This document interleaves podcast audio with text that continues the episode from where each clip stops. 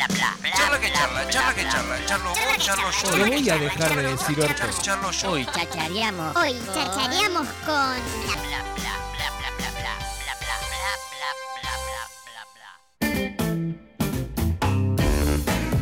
Bueno, se viene septiembre eh, en este sector del mundo y septiembre tiene que ver con la primavera, con el sol, con los tomates y con todas esas cositas que a nosotros nos ponen tan contentos porque la primavera es frutas, es verduras, es renacimiento, son frutos de cosas. Vamos a hablar con alguien que sabe y mucho de esto. Vamos a hablar con el señor Mañuco Paz que está encargado de eh, una empresa que se llama Cultivar. ¿Cómo anda Mañuco, amigo, querido? Buen día, Negrito, ¿qué tal? Y a la mesa ahí, buenos días para todos y a, los- a la Sí, gente que está escuchando. Lo, lo caso, nos metemos en primavera y a todos y a todas nos dan un poquito de ganas siempre de tener nuestra huerta, de plantar nuestras cositas. Eh, contale al mundo eh, qué es cultivar, porque la verdad que yo el otro día estuve ahí en, en, en- en Huarte, que es un lugar muy bello que está aquí en, en esquina Maipú y, y Santa Marina. Eh, y había un stand hermosísimo que es de esta gente de, de- de cultivar y la verdad que aprendí un montón de cosas y al toque. Eh, y me pareció muy interesante el servicio eh, que se brinda. Contale un poquito a la gente qué es cultivar y a qué se dedica. Bueno, eh, bueno, primero que aclarar que me, ya me, me agrandaste, Negro, no es que sé un montón, he aprendido y estoy aprendiendo, estoy en un proceso de, de aprendizaje junto a Cultivar, justamente. Eh, Cultivar, eh, somos una empresa que nos dedicamos a la construcción de huertas, puesta en marcha, asesoramiento técnico y venta de insumos de todo lo que tiene que ver con lo referido a huertas. Bien. ¿no? Sería así de, así de simple. Una de las hacemos varias cosas. Una de las cosas que hacemos o, que primero empezamos a hacer fue la construcción de cajones y mesas de cultivo y no solo la venta del cajón y la mesa de cultivo, sino la instalación en la casa con todo lo que conlleva la, la huerta, ¿no? Digamos, vamos a tu casa y vamos con, vamos con el cajón, la mesa de cultivo, la tierra, los abonos, las plantas, lo colocamos todo, ponemos la tierra, ponemos las plantas, hacemos un pequeño asesoramiento técnico y lo dejamos listo para regar. Ahora, eh, Esa esto es, sería la- es- es un dato eh, más que importante, ¿no? Porque para todos aquellos que, que piensan, no, yo no voy a tener huerta porque necesito tener 30 hectáreas de patio, eh, digo, es, es justamente para eso lo que viene cultivar, ¿no? Para decirte, che, no, en cualquier lugar podés, eh, si tenés un espacio, podés armar una, una huerta, ¿verdad? Sí, tal cual. Me parece que lo primero que hay que siempre ac- aclarar, y nosotros siempre tratamos de aclarar, que nadie va a dejar de ir a verdulería por tener un pequeño pedazo de huerta en su casa.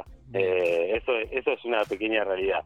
Eh, lo que sí uno ayuda es a, a poder generar un espacio más dentro de, dentro de la casa, un espacio más donde pueda conectar, un espacio más donde pueda conectar con la tierra, donde pueda compartir alguna actividad con, con algún familiar, con un amigo o con, o con quien sea, pero es, es más es, es más eso, ¿no? La búsqueda me parece que viene un poco más por ese lado, ¿no? En tener tener tu espacio para vos poder hacer un montón de cosas alrededor, ¿no?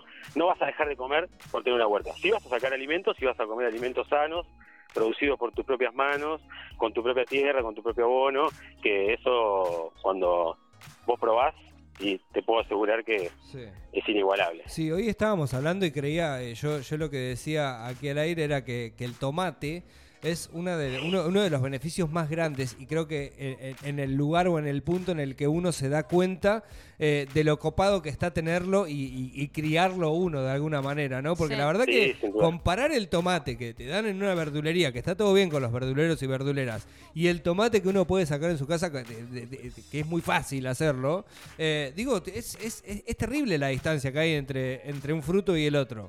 Sí, sin duda, sin duda. Eso, eso por un lado, y aparte que nada, la sensación de comer algo que produciste con tus propias manos, es como eh, quien hace un pan en su casa y se lo está comiendo y dice qué rico pan hice, ¿no? Es, es un poco también eso, ¿no? Es- Eso es inigualable.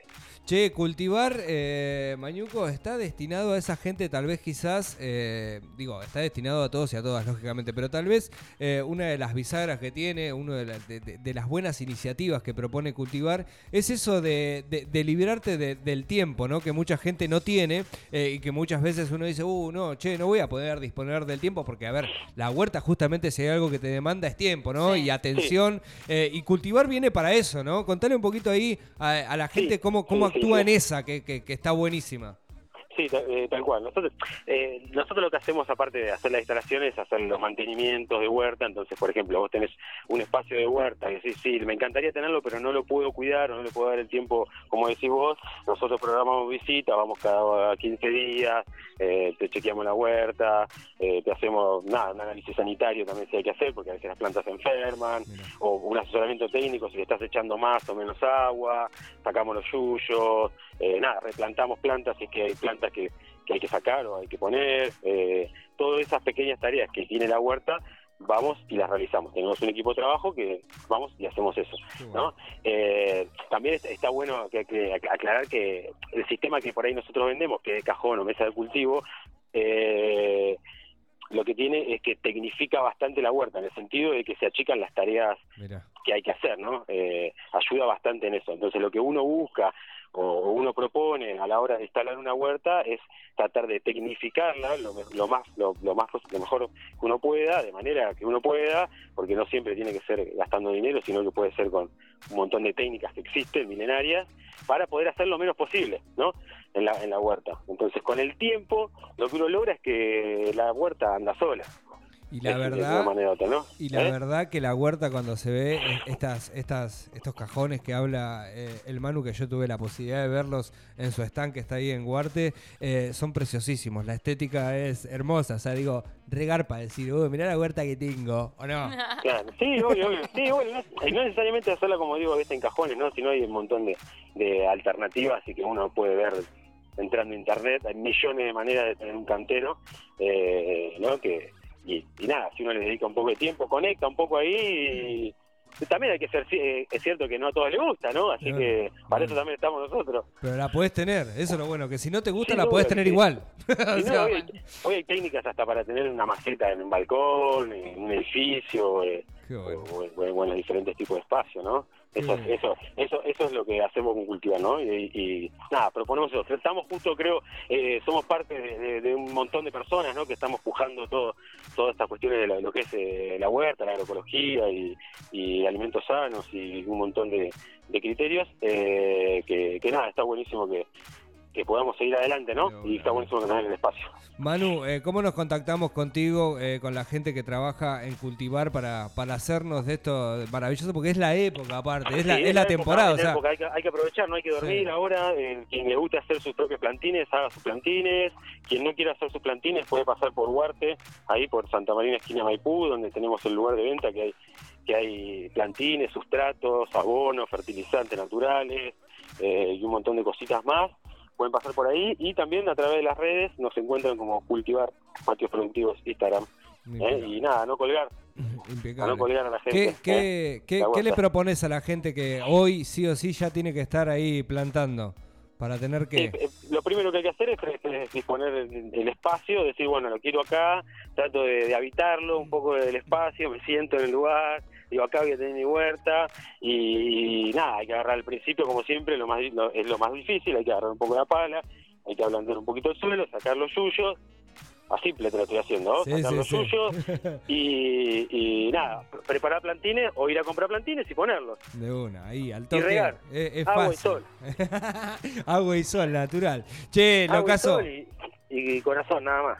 amigazo, gracias por, por tomarte No, este tiempo. Sé que están laburando y que aprovechan muchísimo los días. Así que nada, mandarte eh, un abrazo como siempre y están haciendo un hermosísimo laburo. Dale, gracias a, a ustedes y a, y a toda la mesa ahí. ¿eh? Saludos, negro. Estuvimos con Mañuco Pase, uno de los encargados de cultivar. eh, búsquenlos en, en redes porque la verdad que es maravilloso lo que, lo que ofrecen y es el punto, es el, es el point eh, para asesorarte, para comprar ahí eh, cositas que necesites para tu huerta y poder tener tu huerta, ¿no? A todos aquellos que, que la quieran tener eh, es la posibilidad y tienen muy buena onda que es fundamental para llevar este tipo de emprendimientos adelante. Eh,